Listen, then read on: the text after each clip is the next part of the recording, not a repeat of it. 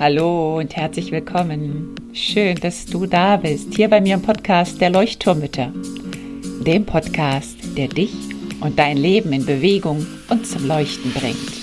Mit ganz viel Gefühl und Verstand. Mein Name ist Henriette Mathieu und ich freue mich riesig, dass du dabei bist. Und nun lehn dich einfach zurück, atme tief durch.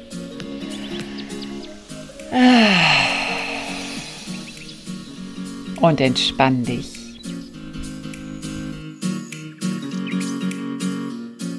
Willkommen zu der heutigen Episode, Teil 2 zum Selbstmitgefühl.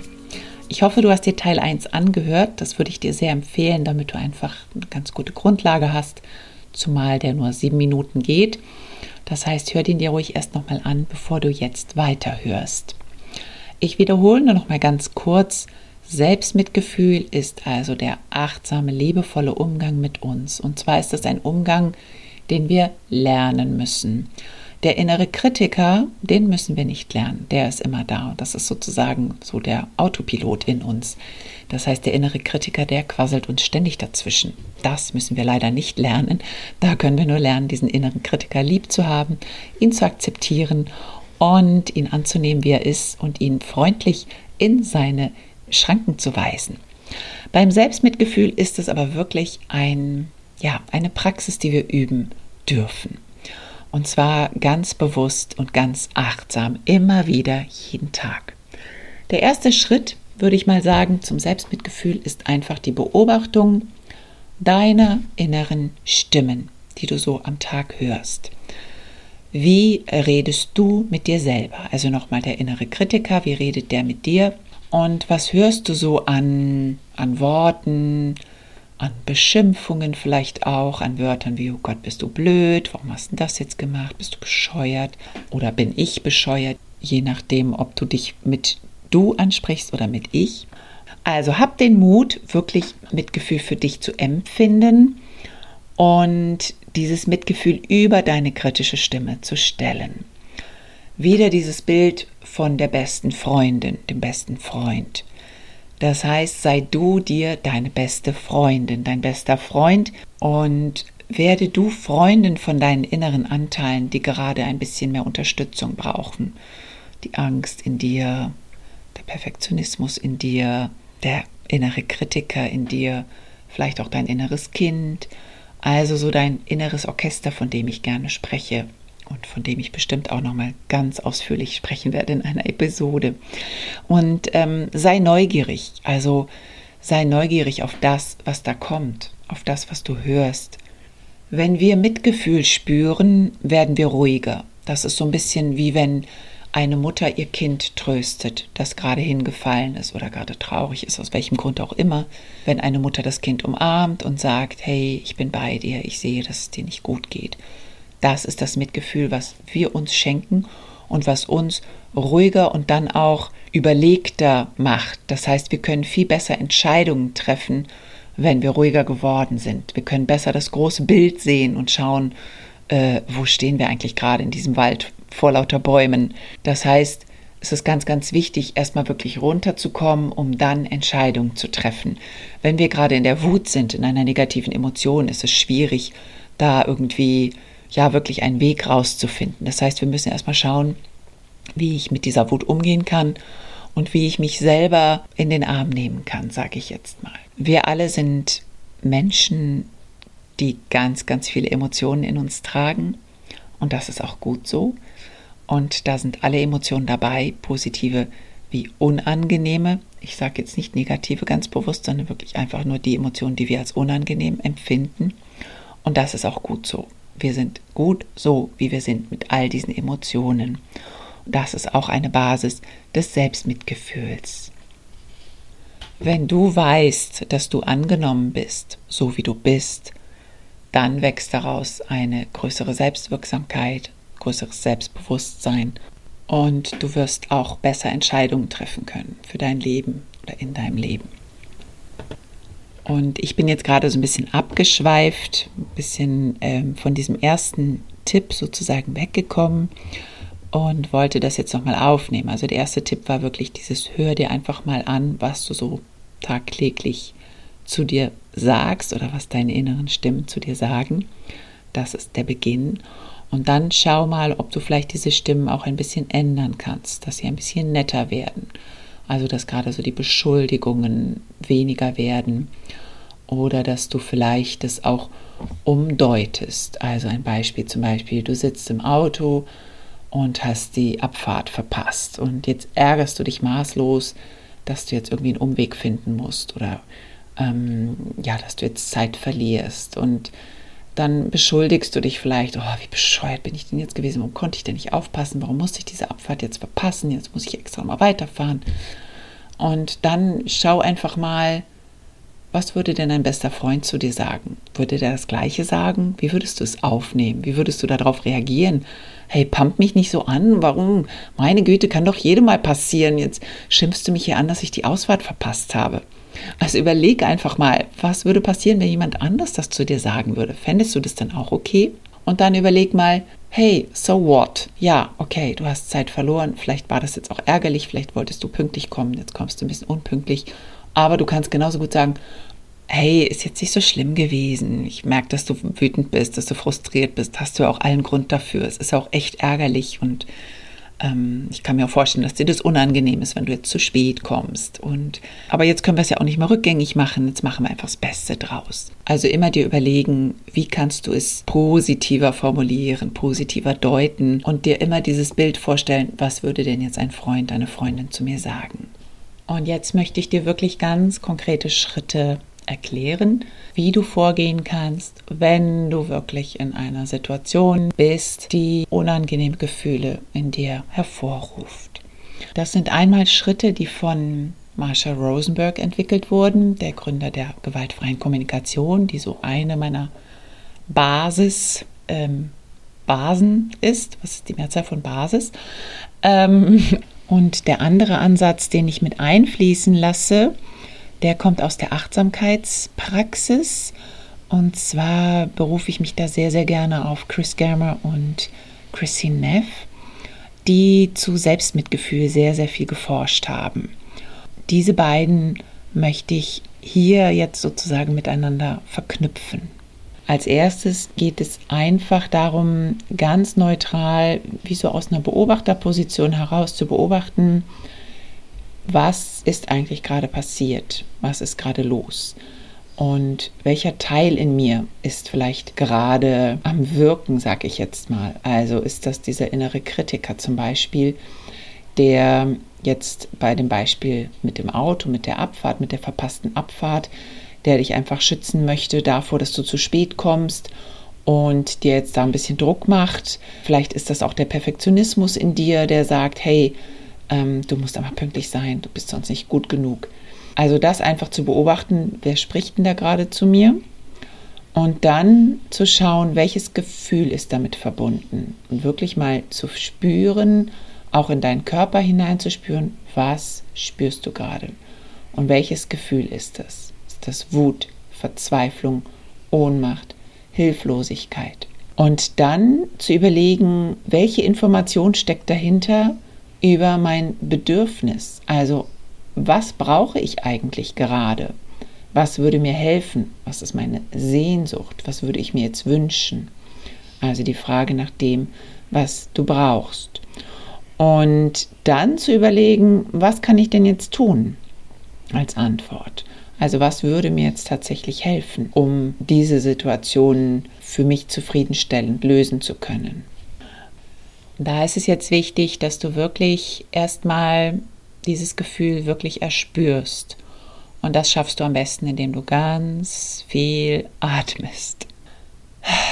Wirklich mit jedem Atemzug einfach, ja, du kannst dir auch sagen, boah, ich spüre Angst. Da ist Angst in mir.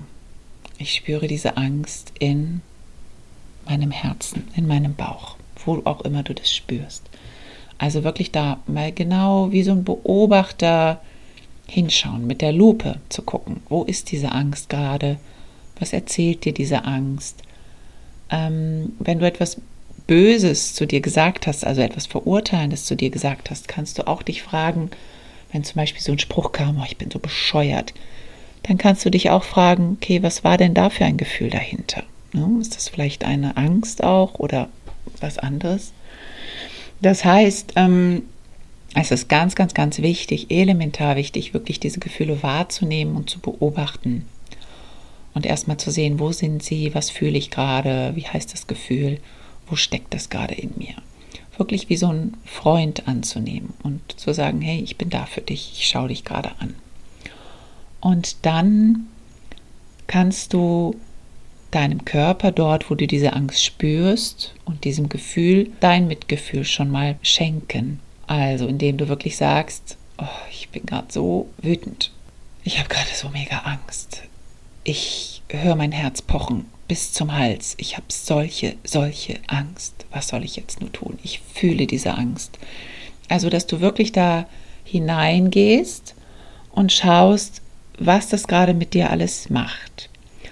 Und die Atmung ist dabei wirklich essentiell wichtig. Ich sage es einfach nur nochmal. Ich weiß, ich habe es schon gesagt. Aber wirklich mit jedem Atemzug. Äh, es geht jetzt nicht darum, in dieser Angst zu versinken, sondern wirklich sie anzunehmen. Und dann gibt es jetzt so ein paar Sätze, die in der Achtsamkeitspraxis benutzt werden.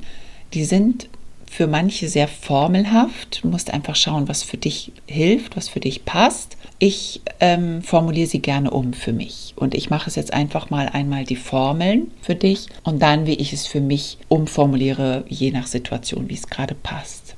Also die Formeln wäre, das ist ein Moment des Leidens gerade. Leiden ist ein Teil meines Lebens.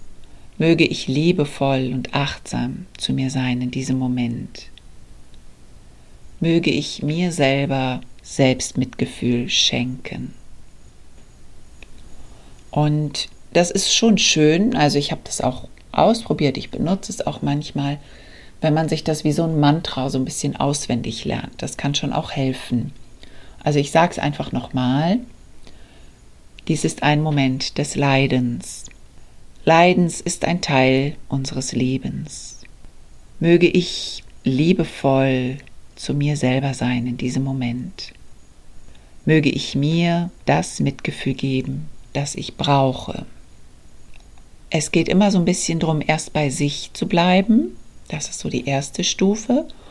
Und dann hilft es aber unglaublich, und das ist eben auch diese Praxis der Self-Compassion, also des Selbstmitgefühls, das auszuweiten auf die Welt. Also deswegen dieser Satz, es ist einfach Leiden ist Teil unseres Lebens, meines Lebens und unseres Lebens. Ich bin nicht alleine. Also dieses Gefühl der Zugehörigkeit steht da auch dahinter. Ich bin nicht alleine, es geht anderen genauso.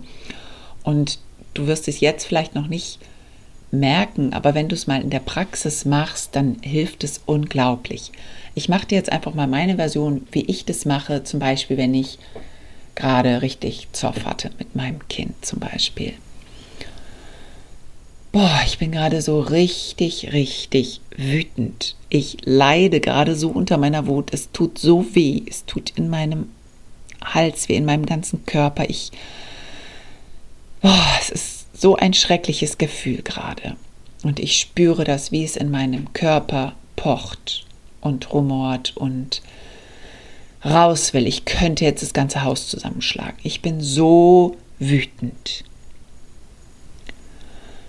Ich weiß, dass die Wut dazu gehört. Und ich weiß, dass das meine Wut ist. Und ich weiß, dass jeder Mensch wütend ist und wütend sein darf.